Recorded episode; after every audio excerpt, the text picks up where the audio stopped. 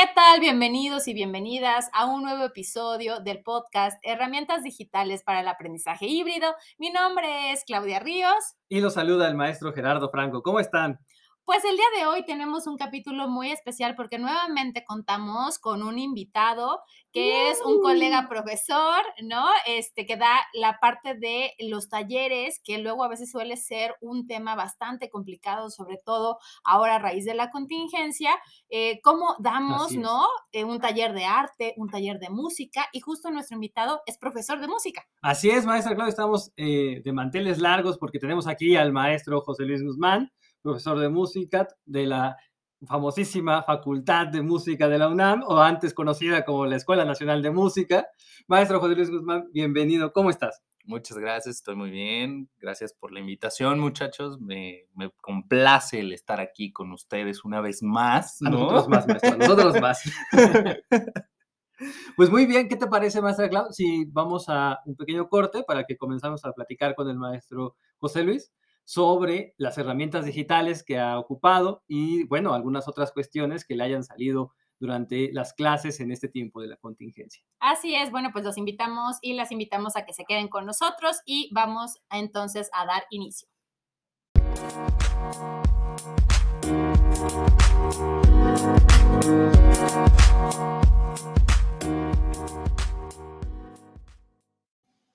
Muy bien, pues como hemos platicado, el día de hoy vamos a estar aquí con el profesor José Luis, hablando un poquito acerca de cómo fueron eh, pues los cambios ¿no? que tuvo que hacer para poder pasar de las clases presenciales, de una clase de música, que es lo que él imparte, a una cuestión ya digital, ¿no? Y qué herramientas son las que ha estado utilizando, cómo le fue en ese proceso, ¿no, maestro Franco? Sí, vamos a ver, maestro José Luis, ¿cómo te fue? ¿Cómo viviste ese cambio?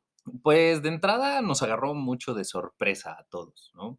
Eh, esta cuestión de salir de las aulas para movernos al mundo digital fue algo bastante, al principio bastante difícil, porque las herramientas que teníamos al alcance en ese momento, pues no eran las adecuadas. oye, pero a ver, las que tenías no eran las adecuadas, pero ¿qué tenías? ¿no? Porque yo, yo me imagino, y ustedes no lo saben, maestras y maestros, yo les platico, en este caso el maestro José Luis, pues es percusionista.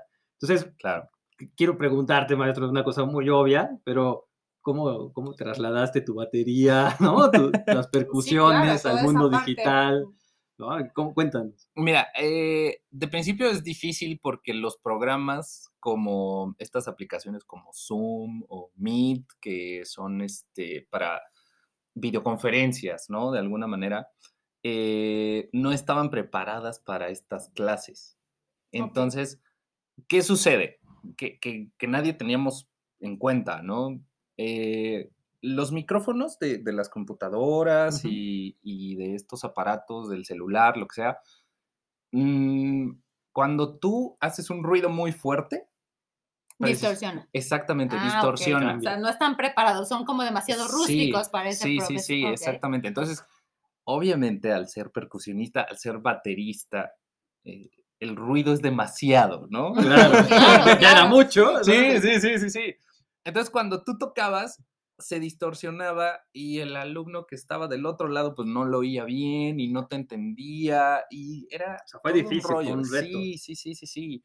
Hasta después ya salió un botón ahí, sobre todo en Zoom, que es precisamente quitarle como esa distorsión y que pase el audio tal cual, tal cual sale, ¿no? O sea, tal cual, tal cual se ejecuta en el instrumento. Oye, pero eso es una cosa bien interesante, porque ustedes no están para saberlo, o sí, pero yo, yo sí aquí para contarlo. La cosa es que ese botón se creó en específico para los ruidos de fondo de las videollamadas en marketing. Y entonces, porque aparte, pues ya saben que Zoom no era para escuelas, ¿no? Y en ese sentido, te benefició. ¿no? Sí, sí, sí, sí, sí. O sea, realmente eh, fue algo fortuito, ¿no? Tal cual. O sea, justamente como dices, es algo que se creó para quitar el ruido de fondo y centrar a la voz humana en, ese plano. Pero eh, es un filtro lo que, lo que tiene, ¿no? Es, o sea, nosotros lo conocemos así en el mundo del audio como un filtro, un, un efecto que se le da para que tenga presencia la voz humana. Ok, y en ese caso, yo te iba a preguntar ahora, ¿cómo ves la evolución, ¿no? Ahora que ya tenemos unos dos años y tú ya tienes dos años trabajando así. ¿Cómo, has, ¿cómo has visto esta evolución para ti como maestro de música o para talleristas, ¿no? Compañeros de danza, de música, teatro, etcétera, en esto de las herramientas digitales? Porque yo, desde mi, ¿no? desde mi cancha, desde mi trinchera, te puedo decir, pues vas a ocupar, sigues ocupando Zoom, sigues ocupando Meet, pero ¿cómo tú has visto la evolución? O sea, ¿ha habido cambio? Mira, de entrada, lo que sucede es que, como te decía, no estábamos preparados. Fue acoplarnos en el momento y es de, ok, ¿qué necesito para yo tener eh, todo, todo, todas estas cuestiones de, o sea, una, una clase bien, ¿no? O sea, darle todo el aprendizaje que Ujú. pueda a un alumno. Entonces, lo que empecé a hacer fue documentarme al respecto de, ok, necesito a lo mejor dos, tres cámaras diferentes para poder darles diferentes ángulos de la batería, de las percusiones, ¿no? Este, necesito una interfase con eh, entrada para ocho canales, ¿no? En las cuales tenga que conectar ocho micrófonos distintos para poder mezclarlos y que el alumno tenga una, una mejor sonoridad de qué es lo que quiero. ¿Me Entonces fue realmente un reto eh, buscar Sí, cuáles sí, eran sí. las herramientas que a ti te funcionaban para tratar de mejorar tu práctica docente, porque Claro. digamos, pudiste haber quedado solamente con el hecho de que pues Zoom, este, pues sí, distorsionaba muy feo el sonido, pero este, buscaste otras herramientas ¿no? Claro, para claro. mejorar. Sí, y, y, pues ahí realmente es una inversión, ¿no? Que tú haces de, a ver, quiero dar una mejor clase, bueno, pues entonces... Ah, no te lo dio la institución. no, no, no. Ojalá lo hubiera dado la Sí, institución, claro que sí. ¿no? Sí, sabemos que a veces, sí, guiño, ¿no? a veces es difícil, Pero, ¿no? pero las que- instituciones tampoco estaban preparadas Claro, para eso, ¿no? Y aparte, no es lo mismo en, en una escuela, digamos, que está dando una clase de historia o de español, lo que sea, Sí. ¿no? A una clase de música. Las clases de música son, a, a título personal, creo que son más difíciles que una clase de este tipo. Por supuesto. ¿no? Por, por precisamente, o sea, tienes que trasladar, tienes que comunicarle al alumno cuestiones técnicas que son del movimiento corporal, que mira, se tiene que ver así, se tiene que mover de esta manera, tienes que hacer varias cosas para que el alumno pueda eh, entender bien, ¿no? Eso, es lo- eso. eso que estás platicando es bien interesante, maestras y maestros, porque a veces no reflexionamos sobre lo que es el cuerpo dentro de la presencialidad al dar clase. Claro. Yo recuerdo que en algunos casos, algunos maestros, no sé ustedes, ¿no? Que nos decían, es que ustedes también depende mucho de cómo te muevas al dar una clase, cómo mueves las manos, cómo juegas con tu voz. Y bueno, Sí. en música es, es- yo me creo que es exponencial, ¿no? El- el- también la Claro, claro. O sea, mira, de entrada a mí, mi papá, que puedo decir que fue mi primer maestro de batería, ¿no? Muy bien. Él me decía, es que la música se toca con todo el cuerpo, no puedes tocar nada más con las manos, ¿no? O sea, tienes que sentirlo. Entonces, de alguna manera, eso es lo que intento transmitir a mis alumnos cuando doy clase, que tienen que sentir ese fluir del ritmo dentro de ellos al momento de tocar. Bueno, sin duda es un tema muy complicado, como hemos visto, tuviste que hacer varias adaptaciones, pero bueno, vamos a una pequeña pausa y en, en la siguiente parte quisiéramos platicar un poquito más acerca de toda esta experiencia que tuviste dando eh, tus clases de música para adaptarlas al mundo digital.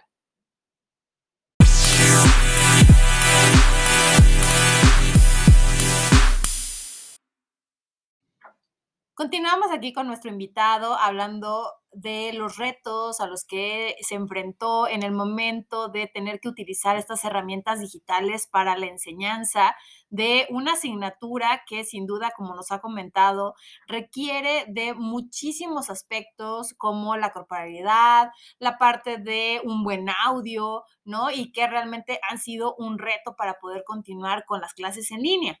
Entonces, eh, ¿cómo, ¿cómo es que te ha, digo, te digo Huicho porque así es como, como te conozco, sí, ¿no? sí. Realmente, este, yo sé que eres el profesor No José nada. Luis, pero, ajá, pero digamos que ya en esta familiaridad con la que nosotros nos, nos tratamos, ¿cómo es que has logrado, eh, pues, ir avanzando en la mejora de esas clases, ¿no? Además de toda la inversión que has realizado.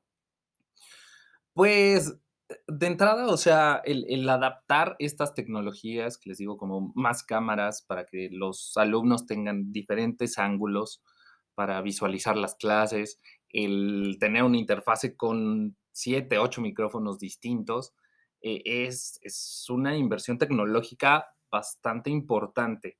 Si, si, si quieres transmitirle eh, realmente algo, algo más, obviamente nunca nada va a ser igual que una clase presencial, jamás. Pero eh, de alguna manera los alumnos se han adaptado. Lo, lo, que hice yo también fue reducir el tiempo de clases, ¿no? O sea, sé que es más pesado estar frente a una pantalla, por lo tanto, eh, lo que hice fue, si la clase duraba 60 minutos, pues la reduje a, no sé, 40, 50 minutos. Y también pues eso involucra que tengas que transmitir el conocimiento pues más rápido, ¿no? Claro. O sea, dosificar mm, bien tus tiempos para que puedas dar toda la información. Exactamente. Y aparte, algo bien importante de las materias de música sobre todo las de tocar algún instrumento, es que tienes que desarrollar tanto la parte teórica como la parte práctica. Y la parte práctica siempre es más tardada que la teórica, porque son desarrollar habilidades físicas y toman demasiado tiempo. Entonces, necesitas como tener esa paciencia para estar corrigiendo al alumno y hazlo otra vez y otra vez y otra vez. Entonces, el transmitirle esa paciencia al alumno creo que es bastante eh, importante por parte del maestro, porque si el maestro no tiene paciencia, el alumno jamás la va a tener y no la va a armar. ¿no? Entonces, sí hay que cuidar como esas cuestiones pedagógicas por parte de los maestros y de alguna manera, o sea, los alumnos son como esponjas, o sea, siempre absorben todo y ellos están preparados para el cambio. Creo que realmente nosotros fue a, quien nos tomó así medio en curva de, órale, ¿qué hago ahora, no? Claro. Pero, pero creo que, o sea, nos fuimos adaptando bien. Ahorita eh, varios de mis alumnos me dicen, ok, creo que está bien, ya, ya, ya le agarré la onda a las clases en línea pero siempre me, me, recalcan, es que no es lo mismo, ¿no? O sea, yo quiero regresar a clases presenciales. Oye, y en este caso, cuando haces una retroalimentación, ¿en algún momento tú te pusiste a, pensar, a reflexionar, que yo sé que sí, ¿no? Pero sobre cómo hacer la retroalimentación de contacto, por ejemplo. O sea, yo recuerdo, maestras y maestros, ¿no? que cuando tomábamos clases de música, aquí su servidor en algún momento tocó algún instrumento musical, ¿no? Y en ese sentido, pues estaba siempre la parte del maestro que dice, bueno, yo te veo y te muevo tantito para que cambies la postura o para que muevas esto, para que hagas este ejercicio bien. La, pues la distancia no te lo permite y las cámaras tampoco.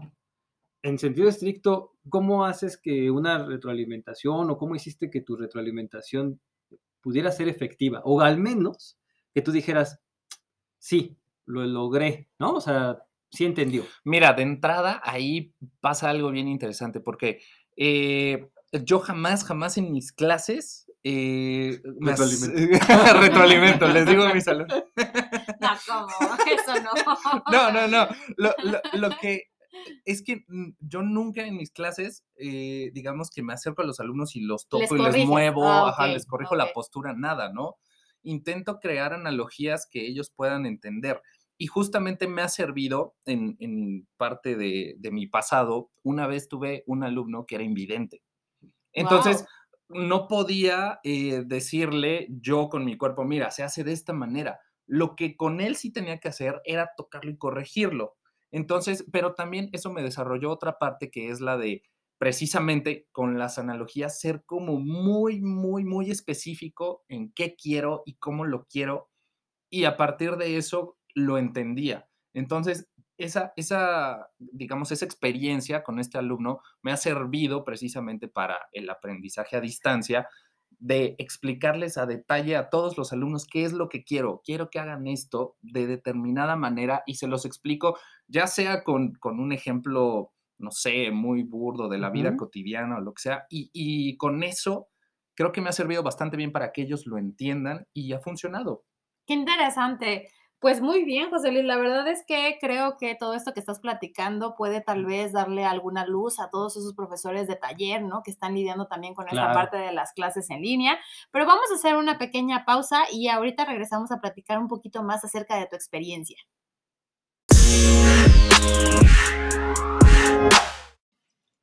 Pues muy bien, maestras y maestros, ¿qué les parece si comentamos un poquito más acerca sobre la experiencia del maestro José Luis? Pero quisiera empezar diciendo que este proyecto del podcast de aprendizaje híbrido comenzó porque queríamos apoyar a, los a las maestras y los maestros de media superior y de superior. Sin embargo, somos muy conscientes de que también a nivel básico hubo problemas, de que en todos los niveles educativos ha habido cosas que sortear. Y en ese sentido, maestro José Luis, cuéntame, o sea, ¿cuál es el rango de edad de tus estudiantes? Cuéntame cómo ha sido esa parte de enfrentarte a la población estudiantil y a las herramientas digitales. Eh, pues sí, fíjate que de entrada tengo alumnos desde los 3 años hasta los 16, 17 aproximadamente. Buen rango, ¿Cómo, ¿eh? Sí, ¿cómo se trabaja con esos chiquititos, no? Porque eh, tres años son bien bebés. Al, principio sí fue para mí eh, algo sorprendente porque dije, ¿qué voy a hacer? ¿No? Claro. Aparte, sabrán, no es lo mismo trabajar en línea con alguien de 3 que con alguien de 17. O sea, el, niño de 3 años se puede parar en cualquier momento, irse y no te va a pelar y no tienes con qué controlarlo. ¿no? Oye, eso, eso es totalmente cierto. En algún momento, y como para apoyar a lo que dice el maestro José Luis, me iban a, me contrataron, iba a decir me iban a contratar, pero me contrataron al final, me contrataron para darle una, una capacitación a una maestra de música y voy a contarte la historia a ver si te recuerda algo. Ver, Tú me dices, yo recuerdo que me dijo la, la, directora en su momento, oye Gerardo, ve la clase y tú me dices como que le falta, ¿no? Dije, bueno, pues ahí ya son cosas diferentes, yo le puedo ayudar en herramientas, pero pues ustedes me, ¿no? Didáctica o contenido claro. es otra cosa, ¿no? Pero yo sí noté, era una clase para cinco años, ¿eh?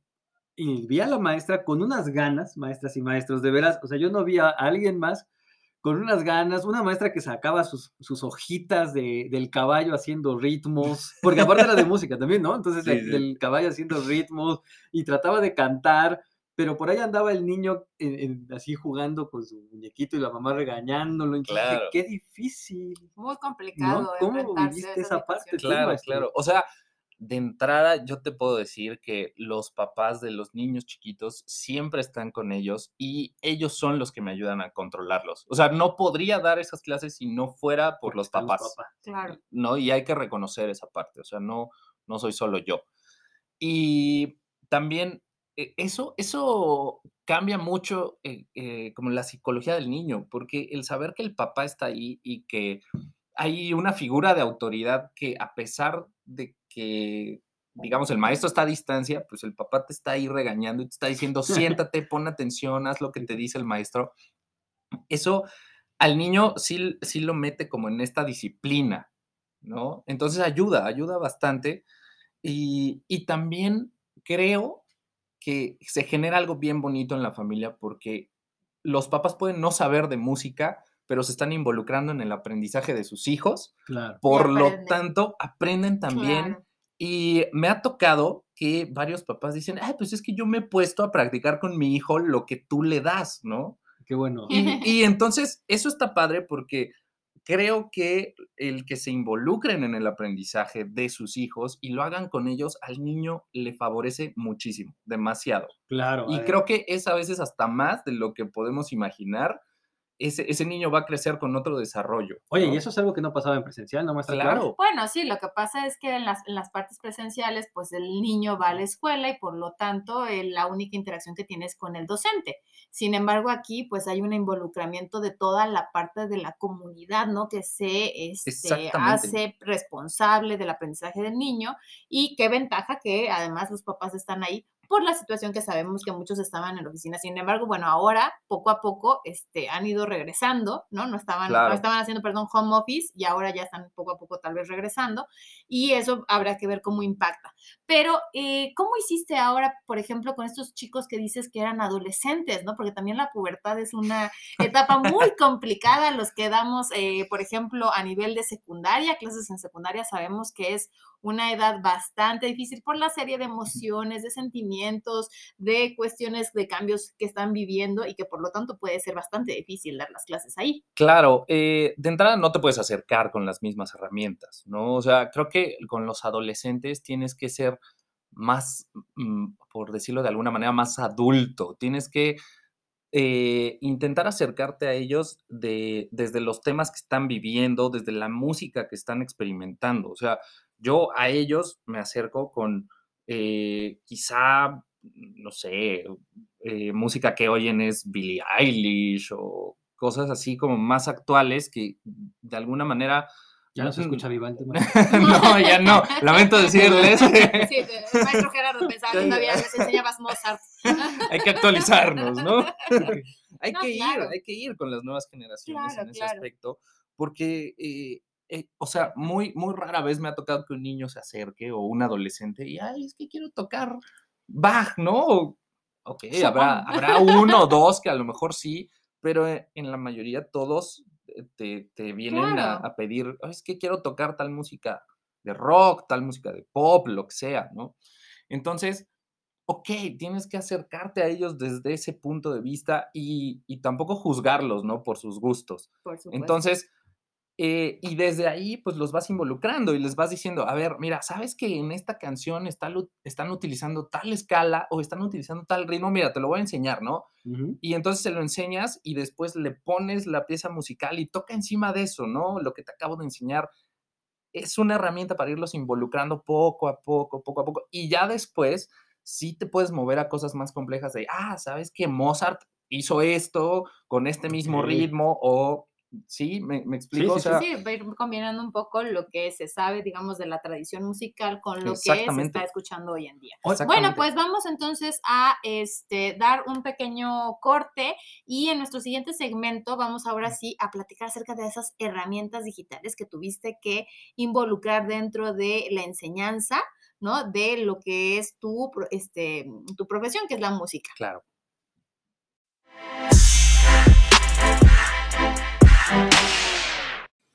Pues muy bien, maestras y maestros, a darle que es moles de olla. Entonces, maestro José Luis, cuéntame cuáles han sido estas herramientas digitales que más te han funcionado. O sea, piensa en estas, ¿no? Como las que más te han funcionado al dar tus clases. Mira, de entrada lo que he ocupado mucho es algo llamado Music Lab, que está en Google, así lo pueden encontrar. Eh, de lo que se trata, estos son juegos rítmicos, ¿no? O sea, eh, ¿cómo decirlo? Son unos monitos que tienen eh, diferentes percusiones y en la parte de abajo de la pantalla lo que tú vas haciendo es marcando en qué momento rítmico tocan estas percusiones los monitos, ¿no? Mm, qué interesante, está, muy lúdico. Sí, sí, sí, está bastante lúdico. Lo que hago es en estas plataformas de Zoom y lo que sea, proyecto, comparto la pantalla y entonces a los niños les estoy diciendo, a ver, vas a tocar en el momento en el que toque el, el, monito. ¿no? Y entonces vamos jugando con esta cuestión rítmica que se puede hacer de manera eh, muy, muy este, inmediata, o sea, tú puedes cambiar, ir cambiando el ritmo. Y, y entonces los niños van viendo, o los adolescentes incluso también, van viendo con qué se va tocando, mano derecha, mano izquierda, lo que sea y, se convierte en algo bastante, bastante lúdico para ellos, ¿no? Una pregunta, ¿este tiene, digamos, como niveles de complejidad? O sea, puedes, por así decirlo, ponerle algunas, no sé, escalas a los más chiquitos, de textos que dices que tienes de tres años, cuatro años, y otras más complejas para alumnos más, este, más adolescentes. Eh, digamos que la complejidad la pones tú en el momento en el que activas los, los sonidos para que el monito los toque. Ok. ¿No? Y eh, mientras más notas toque el monito, pues se va volviendo más complejo, lo puedes hacer más rápido, más lento. Entonces ahí es donde radica la complejidad, pero tú mismo vas jugando con eso. Y obviamente, pues mientras más pequeños son, pues lo haces más lento porque ellos, su psicomotricidad es, diferente, ¿no? Y así la vas desarrollando. Con los más grandes, como, como ya pueden controlar mejor sus extremidades, pues entonces ahí sí te puedes manchar un poquito. Y hacerle más, ¿no? Sí, sí, sí, a todo, ¿no? Porque aparte... un tresillo. Exactamente, exactamente, ¿no? Porque aparte con ellos es, es, es, más así, ¿no? Es más de reto, es más de, a ver si puedes hacer esto, órale, ¿no? A ver. Oye, y hablando de eso, de, del reto, de ahora, ahora regresamos a, Music Lab de Google, que los invito a que la conozcan maestras y maestros. ¿no? Cabe, cabe, cabe, decir que esta aplicación es gratuita, o sea, la pueden, la pueden, este, googlear tal cual y, ahí les aparece, ¿no? O sea, es sobre internet, nada más tienen que tener una buena conexión a internet y, y listo. ¿no? O sea, con Perfecto. eso. Ujú. Oye, te iba a preguntar ahora que hablabas sobre la cuestión de los adolescentes. ¿Cómo ha sido el encuentro en tus clases con YouTube? O sea, ¿ha jugado a tu favor o no? Pone un poquito con los tutoriales Mira, y sí, sí ha jugado eh, a mi favor bastante. Y no solo con los adolescentes, sino con los más chiquitos también. Encontré herramientas que, que dije, wow, ¿a poco esto existe? ¿no? Hay, hay videos en los que a los niños más chiquitos se les explica en el, qué es el ritmo, ¿no? qué es la melodía, qué es la armonía, con caricaturas que duran un minuto. Sí. Ok. ¿no? Y ya están hechas, solo se las proyectas y entonces te sirve muy bien para que ellos entiendan a qué, a qué elemento del lenguaje musical te estás refiriendo. Perfecto. Lo cual está padrísimo. Y con los más grandes, que generalmente, o sea, no cambia mucho el, el- el aprendizaje que tienen. A, a veces los más grandes no saben nada de música y pues tienes que empezar de cero como empezarías con un niño de tres años, tal cual. Claro. Ujú. Claro. ¿no? Entonces, lo que hago, descubrí también varios juegos rítmicos. Yo siempre empiezo por la rítmica y luego me muevo más a la melodía, a la armonía, que, que ya son cuestiones eh, no más complejas, pero sí tienes que dominar otras cosas, otros pasitos antes, ¿no?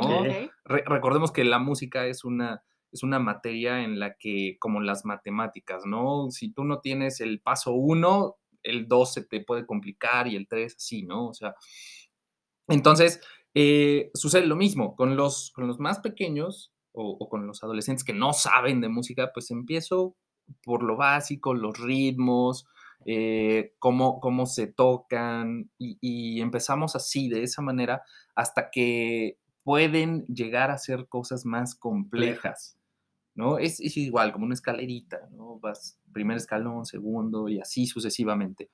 Eh, ¿Sabes cuáles son esas aplicaciones o ese tipo de herramientas digitales que podrías recomendarle a otros docentes que también eh, impartan estos talleres de música?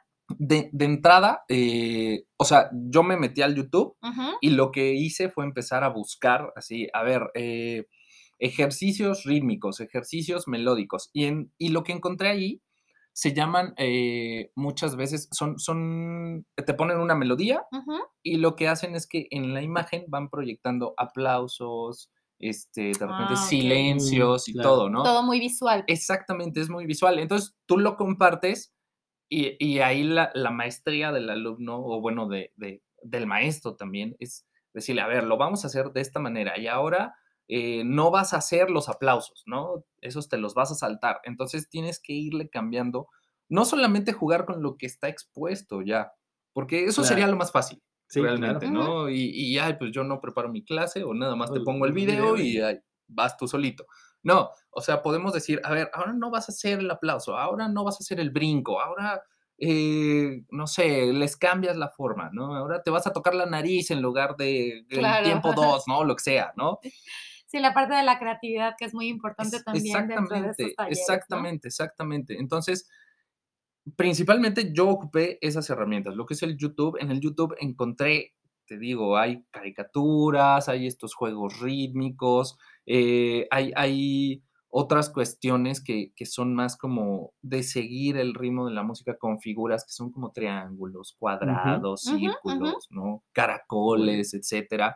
Eh, y, y- y eso es lo que a mí me ha servido, sobre todo para los más chiquitos y a veces también los más grandes que, que no saben nada de, de música al respecto, ¿no? Bueno, maestras y maestros, también recuerden que una de las grandes ventajas que nos da YouTube, hablando aquí en el comercial, ya escúchanos Google, por favor, ¿no? Este, no, aquí en el comercial de YouTube, pues ustedes pueden crear sus propias listas de reproducción.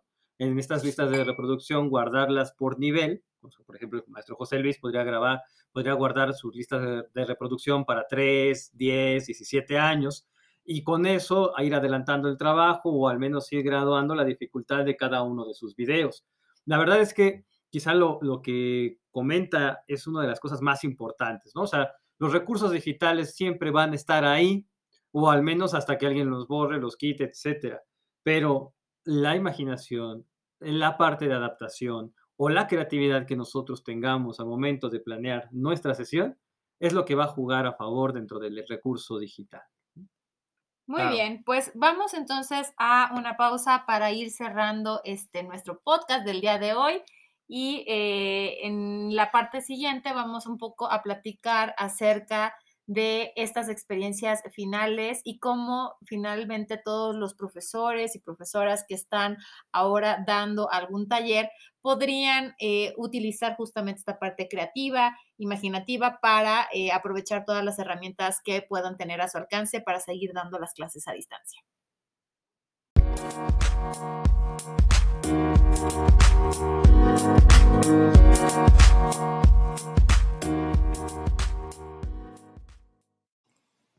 Querido profesor José Luis, díganos un poquito más acerca de las aplicaciones, porque, bueno, pues ahorita ya nos mencionó YouTube, nos mencionó también la otra de Music, eh, Music Lab, Music ¿no? Lab. Pero me imagino que debes de tener otras opciones, ¿no? Para trabajar con los estudiantes.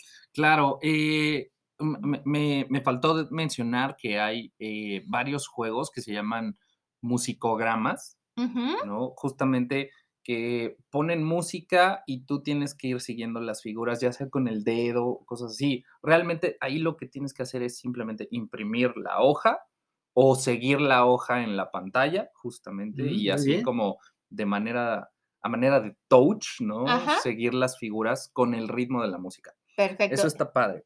Eh, y, y también hay otras aplicaciones que yo utilizo que igual y ya pueden ser para, para, para alumnos más grandes, que se llaman Lacido. Lacido, eh, digo, digo el nombre de todas, ¿no? Ajá, claro. Lacido, Note Brainer, Oído, Solfeo y Chet, ¿no? Ok, todas estas aplicaciones las utilizas tú en programa iOS eh, de Sí. Apple, ¿verdad? Sí, sí, sí, sí, sí. Desconozco si se pueden usar también en Android. ¿no? Pero al menos en, en el sistema Apple yo las utilizo y me ayudan mucho porque estas aplicaciones son más para cuestiones de eh, entender, pues, eh, escalas musicales, intervalos, ¿no? Que, que a lo mejor eso ya los alumnos más grandes ya lo pueden manejar bastante, bastante bien. Muy ¿no? bien, perfecto. Bueno, pues entonces creo que este será muy importante tomar nota a todos aquellos Claro. profesores que dan estos talleres de música, de estas aplicaciones que están disponibles. Eh, vamos a Oye. revisar también si están disponibles en Android. Bueno, ahorita sabemos que están para eh, iOS, pero eh, bueno, queríamos platicar un poquito acerca de los tips, ¿no? Que nos puede dar el profesor José Luis. Sí, y además, bueno, un poquito aunado a esto del- de los sistemas Android, creo que lo que comenta el maestro José Luis, no lo dejen en saco roto, maestras y maestros, porque tiene que ver con lo del aprendizaje móvil. Es decir, el maestro nos está comentando que hay, par- hay aplicaciones, y como cuando nos dice que hay aplicaciones para el teléfono, claramente es algo que nuestros estudiantes van a poder tener acceso, ¿no? Eh, pues a las 24 horas del día. En Android Claro. sí existe una, y por ejemplo, yo tengo eh, Musician y una que es de Earmaster también, de hace, ya ves que era un programa así de años. ¿no? Sí, El sí, de sí. Earmaster. Entonces, eso está en Android. Ojo, algunos son, son de paga, otros sí son completamente gratuitos, pero lo importante es recordar que toda aplicación repercute también en un dispositivo, por tanto en una memoria, por ende en un espacio de trabajo que es autónomo para el estudiante, ¿qué- ¿no? ¿Cómo, cómo ves tú, maestra? Sí, muy bien. Pues creo que son varias opciones que pensando sobre todo en este tipo de asignaturas que a veces dejamos pues un poquito olvidadas, ¿no? Porque pensamos que los talleres son cuestiones extracurriculares y demás, pero sin embargo son parte fundamental de la formación de todos los y las estudiantes. Por lo tanto, creíamos importante que para este, eh, justamente edición de podcast, ¿no? Pudiéramos hablar un poquito acerca de la experiencia. Entonces, no sé qué más nos quisieras comentar, este, José Luis. Pues mira, más que algo así eh, eh, en grosso modo, ¿qué te parece si inauguramos esa bonita sección de los tips? tips. ¿Cuáles son los tips ¿Cuáles son los tips? No, nos gustaría que nos platicaras, maestro José Luis, también. ¿Cuál ha sido esa estrategia que has llevado en Ok. alguna clase que ha sido como la que mejor te ha funcionado y pues bueno, pues compartirla con todas y todos? Mira, de entrada creo que al, al ser maestros de música somos personas creativas, entonces yo intento jugar mucho con eso, con mis alumnos y transmitírselos, ¿no? Eh, lo que me ha funcionado muy, muy bien, demasiado bien, es motivarlos. O sea, siempre les digo a mis alumnos, a ver, ¿qué canción quieres tocar? ¿No? Y ellos me recomiendan tres, cinco canciones. De esas escogemos una. Busco si en YouTube hay algunos audios. Hay, por ejemplo, eh, en mi caso, que tocan batería y todo eso, me, hay algunos audios de canciones de pop, de rock, que no incluyen la batería. Entonces lo que hago es decirle a mis alumnos, ok, mira, encontré este audio de X canción, no incluye la batería, pero todos los demás instrumentos son los instrumentos reales. Y es como si estuvieras tocando con, ellos. Entonces, lo que vamos a hacer es trabajar esta canción, que te la aprendas muy bien, vamos a grabarla, ¿no? Y vamos a hacerte un video, tal cual, vas a tocar en vivo y al final vamos a hacer la edición del audio de tu batería tocando encima de esta canción. Y con eso los motivas, me imagino, claro, increíble. Claro, claro, porque es un buen audio, o sea, se escucha bien, solo no tiene la batería. Y ellos sienten que están tocando con, con, estas estrellas de rock, ¿no? Claro. Entonces, eso me ha funcionado bastante, bastante bien.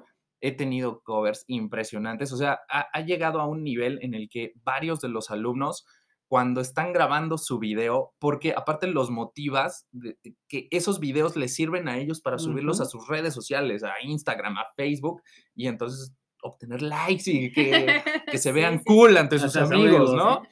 Pero me ha funcionado porque ya hasta, hasta los papás se involucran y ellos mismos dicen, es que maestro, voy a adornar el cuarto y le voy a poner luces atrás y sacan así las... La, producción, la, producción. Claro, la producción de la familia Ramírez. Exactamente. Esas series navideñas que solo se sacan en diciembre, no, pues también las sacan en, estos videos y las ponen y adornan y se ve súper bien y dices, wow, ¿no? O sea, se vuelve algo de colaborativo de toda la familia. O sea, está muy padre eso, muy, muy e, padre. Eso es algo impresionante porque la verdad, maestras y maestros, considérenlo. Es algo que quizá en todas las capacitaciones nos han dicho eh, de cursos para profesores, de habilidades digitales, pero muy pocos reflexionamos en ello. El producto, un producto motivador, un producto que involucre a toda la comunidad educativa, porque está involucrado el maestro José Luis, está involucrado el estudiante, está involucrado el maestro, ojalá se involucrara la institución, pero bueno, ya con tres me conformo, ¿no? En sentido estricto. Entonces, lo único que yo sí podría decir de esto es que, que habría que pensar que incluso el maestro José Luis, con todo lo que nos está platicando, y habría que preguntárselo a él, él ya, había, ya hubiera podido armar su portafolio de evidencias de todos estos productos, maestra Clau. Exactamente, sobre todo porque pensemos que todas esas asignaturas de taller, por ejemplo, como teatro o la parte de eh, pintura, danza, música, por lo general suelen terminar con un recital, ¿no? O podemos una puesta en escena, eh, o armamos justamente un concierto. Y eh, pues en este tipo de contingencia donde todavía las clases habían estado siendo de manera remota, pues esta era una manera muy buena de armar un portafolio y decir, bueno, pues los estudiantes a lo largo de todo este año estuvieron aprendiendo diferentes técnicas de percusiones y pudieron aprender este tipo de conocimientos para presentarlo en un producto final. Y de esa manera, pues también así podríamos pensarlo en otras áreas justamente de las artes. Y ahora que estamos hablando de modelo híbrido, pues creo que también podría ser una gran ventaja, ¿no? O sea, combinar, si ya van a ver estos recitales o estos conciertos de forma presencial, pues quedar esa evidencia guardada en las redes y colocarlas, no sé, en un blog o en alguna página de la misma escuela para poder promocionar todo eso que se hace. Un concierto sincrónico en, Instagram, en Facebook, o sea, hay un montón de cosas que se pueden hacer. Ahora sí, como decimos, el cielo es, el límite. Muy bien, bueno, pues vamos entonces cerrando. Muchísimas gracias y vamos a nuestra parte final del podcast.